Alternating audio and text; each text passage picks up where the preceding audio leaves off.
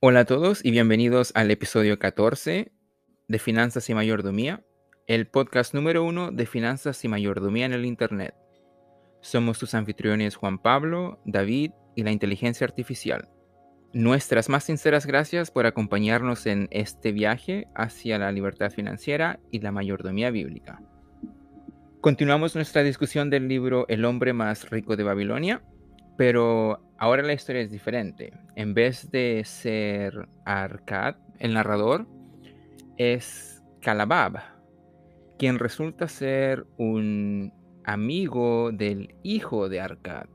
A lo largo de la historia lo podemos inferir que hacen negocios juntos. Bueno, la conexión más importante es que el hijo de Arcad le entregó la sabiduría de Arcad a Calabab. Y Calabab, como es adecuado y de costumbre, paga el favor hacia adelante. Cuando a uno le hacen un favor y, y la forma de regresar el favor es hacerle el mismo favor a otra persona. Eso era lo que estaba haciendo Calab. Bueno, pero me estoy adelantando. La historia comienza con Calabab, el personaje principal, y una caravana, que era la que él, a la que él pertenecía, y había una cantidad bien grande de trabajadores que estaban todos sentados ahí al final del día, listos para ir a dormir, pero como era de costumbre, se reúnen al fuego para asegurarse que todo está, me imagino, a salvo, no hay ah, bandidos del desierto tratando de robarle sus pertenencias. Y mientras estaban sentados, a Calabab les hace la siguiente pregunta. Si pudieran elegir entre oro y sabiduría, ¿qué elegirían? Entonces todos los trabajadores ahí inmediatamente, casi, casi a una voz dijeron el oro, el oro.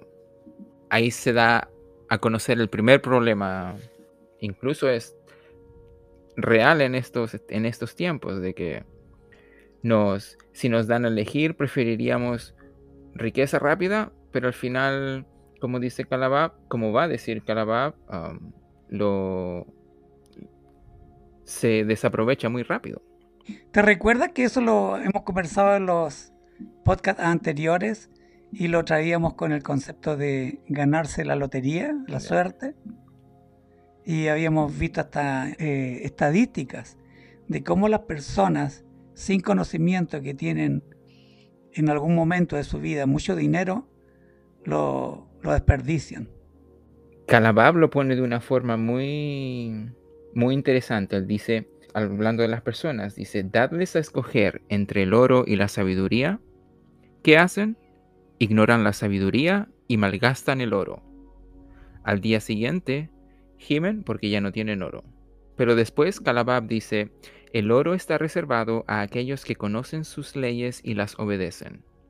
Si hemos escuchado el podcast, bueno, todos los episodios que llevamos hasta ahora, o por lo menos las siete curas de Arcad, ya no tenemos excusa para no, por lo menos, estar encaminados en el trayecto adecuado, si lo que queremos es ah, dejar de ser pobres. ¿No es así? Eh, me extrañaría que alguien que nos sigue al escuchar esta pregunta, en su mente, en su corazón, dijera oro, oro. No ha entendido entonces no, los podcasts anteriores, no ha entendido toda la sabiduría, los principios, las leyes que hay con respecto al, dinero, a las finanzas. Ojalá todos hayamos respondido sabiduría. Bueno, cuando eh, la primera vez que escuché esta, esta pregunta, mi respuesta fue honestamente la, sabiduría. Te voy a decir una cosa. Nosotros diríamos no es pecado, o sea, no está incorrecto, no está mal de pensar en querer tener oro. No por eso uno no va a cambiar al llegar a tener conocimiento. Lo que ocurre es de que no es la herramienta, sino el, el fin.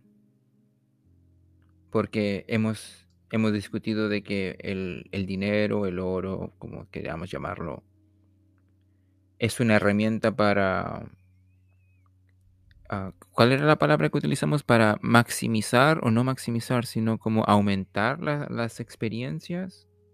Era una, herramienta que facilitaba, facilitaba la, la experiencia humana. Entonces, como tal, no, no aparenta ser mala idea de forma intrínseca el querer hacerlo bien, ¿verdad? Es un juego que tenemos que jugar, entonces hay que jugarlo de forma correcta. O por lo mismo querer tenerlo en primer lugar ante la sabiduría. Porque uno piensa en el momento que ya está preparado para con el dinero vivir cierta experiencia. Pero queda, queda en eso nomás. En cambio, si tú quieres llegar a la libertad financiera, entonces ya requiere esa sabiduría. ¿Te quedas con el dinero para que te dé ese placer o te quedas con ese dinero para que constantemente te siga dando placer? Y ahí requiere ya la sabiduría.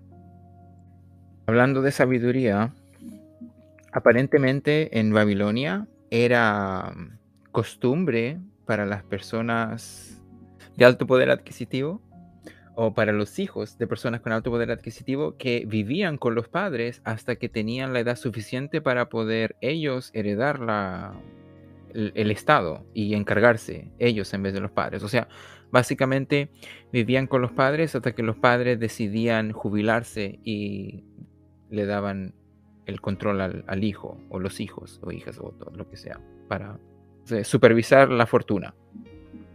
Pero Arcad no estaba muy de acuerdo con esta forma de pensar. Entonces, comenzamos la historia así. Calabab le cuenta a, la caravana, al grupo, la historia de Nomasir. Nomasir es el nombre del hijo de Arcad. Entonces, como había dicho, según la tradición de Babilonia, Nomasir había llegado a la edad donde los padres habían decidido, ok, es hora de jubilarnos, pero Arcad no estaba de acuerdo con entregarle, cederle el, control de su estado. Entonces le dice a Namasir que, que quiere tener una conversación con él. Y así comienza. Dice, deseo que heredes mis bienes. Sin embargo, debes demostrar que eres capaz de administrarlos con sabiduría. Por tanto, quiero que recorras el mundo y que demuestres tu capacidad de conseguir oro y de hacerte respetar por los hombres. Para que empieces con buen pie, te daré dos cosas que yo no tenía cuando comencé, siendo un joven pobre, a amasar mi fortuna. En primer lugar, te doy este saco de oro. Si lo utilizas con sabiduría, construirás las bases de tu futuro éxito. En segundo lugar, te doy esta tablilla de arcilla donde están grabadas las cinco leyes del oro. Solo serás eficaz y seguro si las pones en práctica en tus propios actos. Dentro de diez años, volverás a casa de tu padre y darás cuenta de tus actos. Si has demostrado tu valor, entonces heredarás mis bienes. Encuentro muy, muy más que adecuada la, el método de Arcada. Le da dinero, bastante dinero a todo esto, y le da básicamente el conocimiento de forma indirecta, es esa también mi intención ah, o con respecto al método. Porque eventualmente uno va a tener que tomar una decisión sobre qué hacer con lo que uno. con las pertenencias de uno. Esta mañana pensaba justamente en lo mismo, porque, bueno, pero la, la conexión que yo hacía era diferente porque yo me fui al, a lo que respecta la, la cultura general y cómo la Biblia hace un buen trabajo de tomar la sabiduría del padre y entregársela al hijo, porque ya está,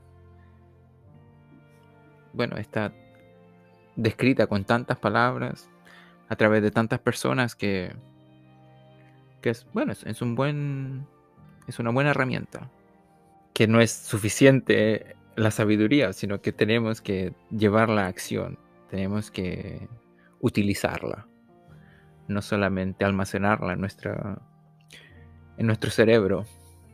Si no hemos ah, tratado de mejorar nuestra habilidad, bueno, cualquiera sea la habilidad que requerimos para poder ejercer un buen desempeño laboral. La séptima cura, o la séptima, ya, la séptima cura es aumenta vuestra habilidad para adquirir bienes. Que habíamos discutido significaba seguir estudiando, no dejar de estudiar. Entonces, continuemos con la historia de Calabab, de Monasir, ya, Monasir, el hijo de Arcad. Entonces habíamos acordado de que a Arcad le había dado sabiduría, le había dado una tableta con las cinco leyes del oro y le había dado oro al hijo con la condición de que él, él iba a emigrar a otro país o a otra parte y ahí iba a, básicamente, sin la ayuda del padre, iba a tratar de, o iba a demostrar si era capaz o no de, de administrar las riquezas del papá. Entonces, ¿qué es lo que hace Monasir? Nomasir nos cuenta, decidí ir a Nínive porque era una ciudad próspera con la esperanza de poder encontrar buenas oportunidades allí. Me uní, a una caravana e hice numerosos amigos. Dos hombres, conocidos por poseer el caballo blanco más hermoso, tan rápido como el viento, formaban parte de la caravana. ¿Qué creo que ocurrió después? Le ofrecen, como gran favor, la oportunidad de unirse a ellos en una apuesta. La apuesta era de que el caballo de ellos era el más veloz y verdaderamente lucía como el más veloz. Entonces iban a ir a Nínive y ahí iban a hacer una carrera de caballos que seguramente iban a ganar. ¿Qué cree que ocurre? Lo van a estafar. Lo van a estafar al pobre. Como él es joven, como él es joven, se enamoró del caballo. es que era un caballo blanco y hermoso y rápido como el viento. Él lo vio con sus ojos, entonces estaba convencido de, de que ese caballo era no había, era tan joven, quizás cuántos caballos había visto en su vida. Me imagino que no tantos. A pesar que más que otros, más, más que de costumbre, porque el papá era Arcad. Bueno, le ofrece la oportunidad, pero Nomasir continúa y dice, pronto recibiría perdón. El caballo perdió, obviamente. El caballo perdió. Se me olvidó mencionar el detalle de que uh, Nomasir se había ido y él había regresado y ahora le estaba contando la historia al papá. Es un poco enredado porque es uh, Nomasir, ah, perdón, Calabab el que cuenta la historia de Nomasir, que es el hijo de Arcad. Pero cuando él cuenta la historia, la cuenta en primera persona, entonces es Nomasir el que está contando la historia, mientras que Calabab es el que la cuenta. Al papá, exacto. ¿Qué ocurrió? El papá conversó con, con Nomasir y Nomasir se fue por los 10 años y regresó y ahora él está contando al papá lo que ocurrió, bueno, al papá y a la mamá lo que ocurrió. Y dentro de la historia, así la comienza. El, el hijo le dice, tomé el dinero que me dio y decidí irme a Nínive. Esto fue lo que hice, me fui a Nínive. Y en el trayecto a Nínive me encontré estos dos personajes muy interesantes. Me imagino que eran bien articulados. Y, bueno, lo, estafaron. Perdió, perdió dinero. Bien similar a lo que le pasó al, al papá. Porque el papá también perdió. Perdió dinero la primera vez. Entonces Arcad se ríe. Se ríe. A todos nos ha pasado eso. Lamentablemente. Pero lo más importante es lo que hacemos con esa experiencia. Si, si utilizamos esa experiencia para, para poder guiar nuestras futuras acciones, entonces, bueno, de alguna otra forma en el futuro va a haber valido la pena. Pensaríamos de que Nomasir, teniendo la,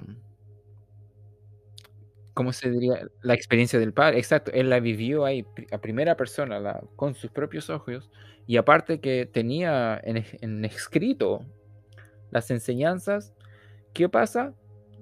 Nomasir dice de que su otra experiencia él, ah, sería tan amarga como la primera, porque en la misma caravana había un joven con el cual, ah, bueno, ahora es Nomasir el que cuenta la historia, dice, pronto recibiría otra tan amarga como la primera, la enseñanza, ah, la lección, perdón, otra lección tan amarga como la primera.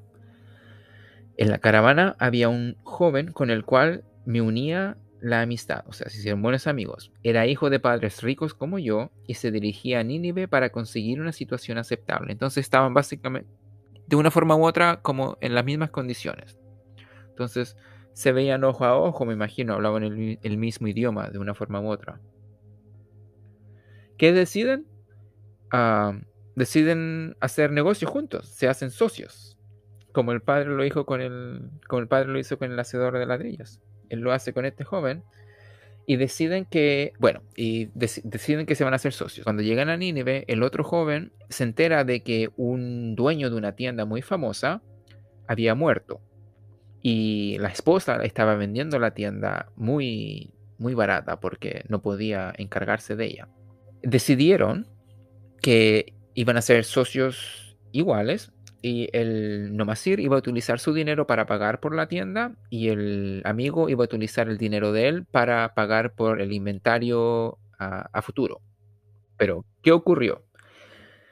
El joven tenía que regresar a Babilonia, a casa del padre, a buscar el dinero para poder cumplir con su parte del trato, pero nunca lo hizo. Aquí Nomasir dice que el joven retrasó su viaje a Babilonia y resultó ser un comprador poco prudente y mal gastador. Cuando finalmente me deshice de él, el negocio había empeorado hasta tal punto que ya no quedaba casi nada aparte de mercancías invendibles y yo no tenía más oro para comprar otras. Mal vendí lo que quedaba por una suma irrisoria. Entonces, perdió, perdió todo. Lo perdió todo.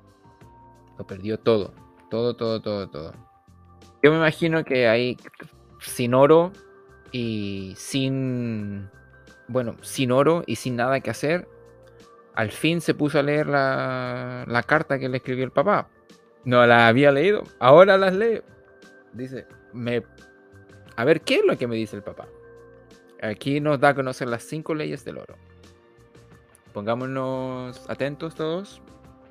La sabiduría de Arcad nos va a alimentar la mente otra vez más. Dice, ley número uno, el oro acude fácilmente, en cantidades siempre más importantes, al hombre que reserva no menos de una décima parte de sus ganancias para crear un bien en previsión de su futuro y del de su familia. Se parece a la primera cura. Entonces, básicamente, págate a ti primero, por lo menos el 10%. Ley número 2. El oro trabaja con diligencia y de forma rentable para el poseedor sabio que le encuentra un uso provechoso, multiplicándose incluso como los rebaños en los campos. Inviértelo.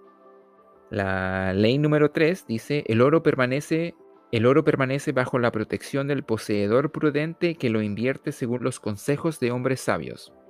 Entonces, busca mentores, mentores y haz preguntas a las personas que, bueno, la, ley es muy, se explica sola. Ahora, la cuarta ley dice, el oro escapa al hombre que invierte sin fin alguno en empresas que no le son familiares o que no son aprobadas por aquellos que conocen la forma de utilizar el oro. Entonces, el que no estudia, el que no hace la tarea va a perder, va a perder su inversión. Y la quinta el oro huye del hombre que lo fuerza en ganancias imposibles, que sigue el seductor consejo de defraudadores y estafadores, o que seña de su propia inexperiencia y de sus románticas intenciones de inversión.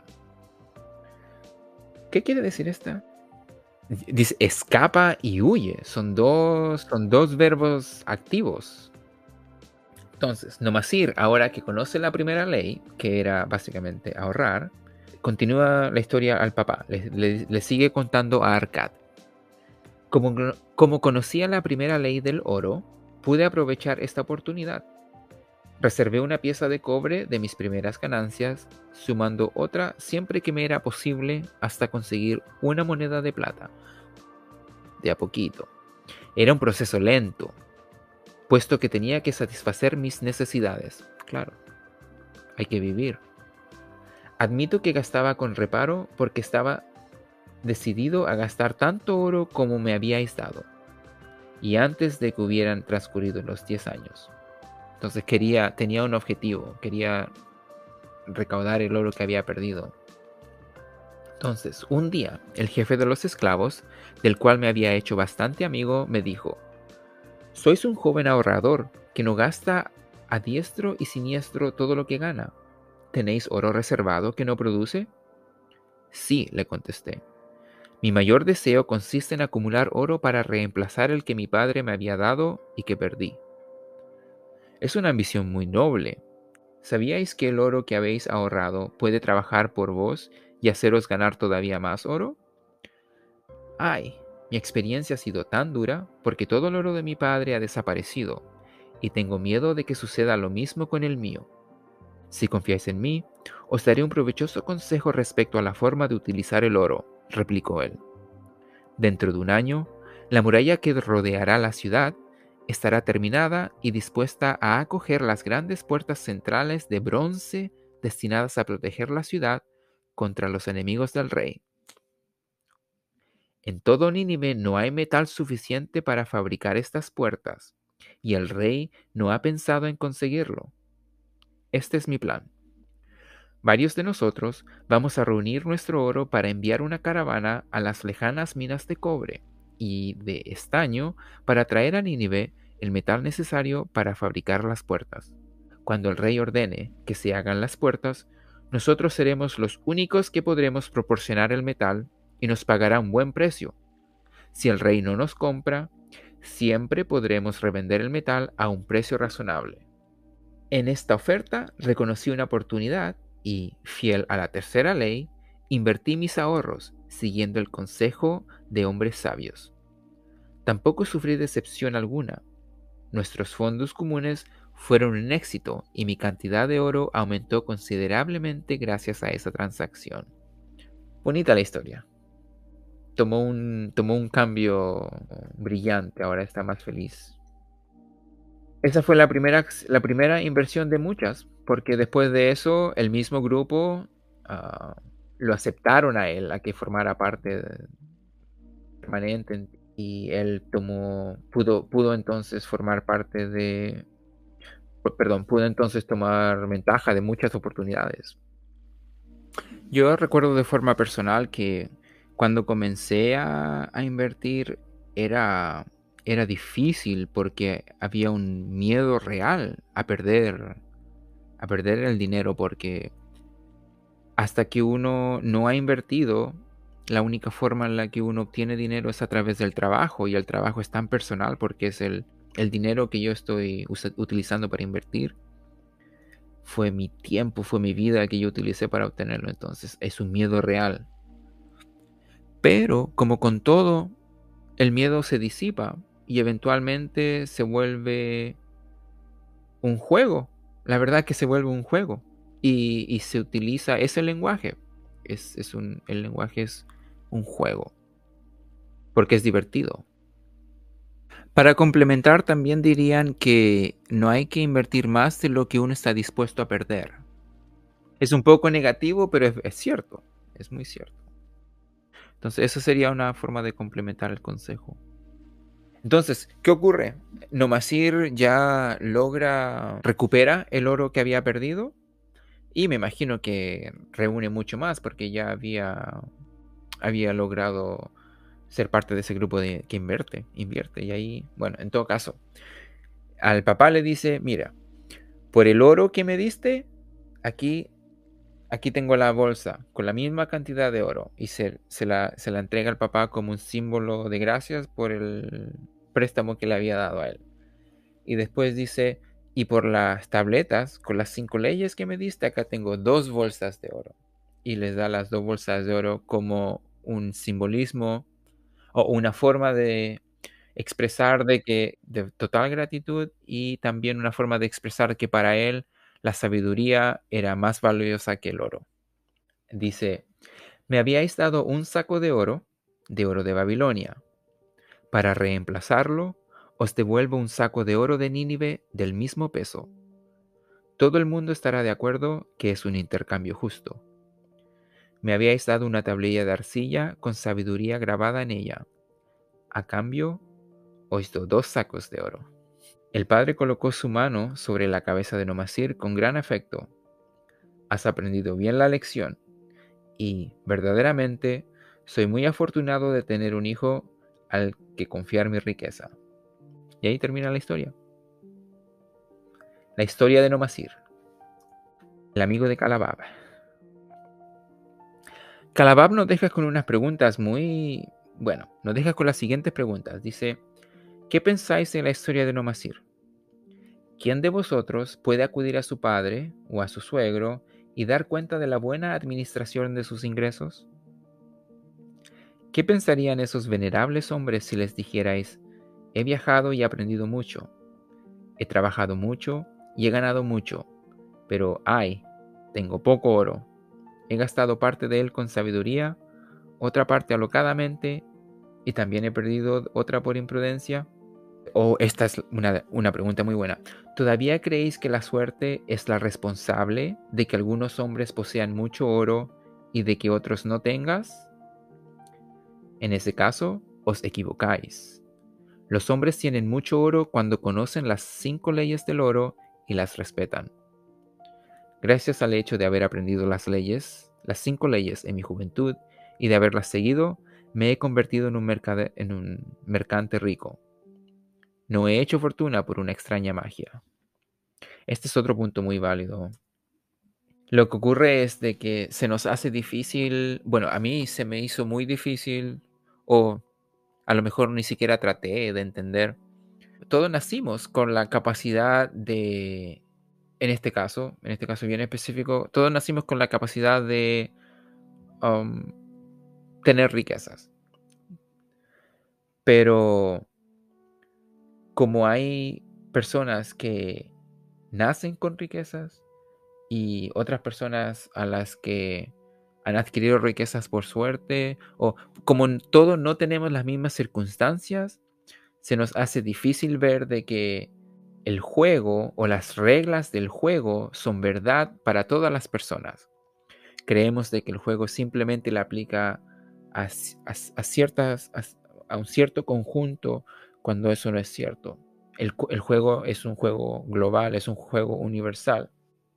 Entonces, es a través de la forma en la que nosotros ah, respetamos las leyes del juego, que nosotros logramos permanecer en el juego y a su tiempo ah, tener éxito dentro, de, dentro del juego. No hay otra forma, no, es, no hay otra forma, es, esa es la única, hay que respetar las leyes. Si no las respetamos, vamos a permanecer en un estado de pobreza. Lo importante es tomar acción, no quedarse solo con el conocimiento. Uh, Calabab termina su historia y dice, aquí termina mi historia de las cinco leyes del oro. Al contárosla, os he revelado los secretos de mi propio éxito. Sin embargo, no se trata de secretos, sino de grandes verdades que todos los hombres deben aprender primero y seguir después, si desean escapar de la multitud que, como los perros salvajes, se preocupa todos los días por su ración de pan. Uh, esta analogía está muy fuerte. Mañana entraremos en Babilonia y observad con atención. Ya vemos la ciudad dorada. Mañana cada uno de vosotros tendrá oro, el oro que tanto os habéis ganado con vuestros fieles servicios. Dentro de diez años, contando desde esta noche, ¿qué podréis decir de este oro? Entre vosotros hay hombres que, como Nomasir, utilizarán una parte de su oro para comenzar a acumular bienes, y por consiguiente, guiados por la sabiduría de Arcad, dentro de diez años, no cabe la menor duda, serán ricos y respetados por los hombres como el hijo de Arcad. El fin. Y como, como dijo Arcad en, el, en la última cura, no es suficiente decir, oh, quiero ahorrar dinero hay que decir, quiero, quiero ahorrar esta precisa cantidad de dinero. O No es suficiente decir dentro de, como dijo usted, dentro de este tiempo quiero tener esta cantidad de dinero. Es dentro de 10 años quiero que esto ocurra. Hay que ser bien puntual, bien preciso. Es como, es básicamente como un, como, como tratar de predecir. Es como si yo, si yo, si todo, no sé cómo describirlo, pero ya, bien detallado, hay que ser bien detallado.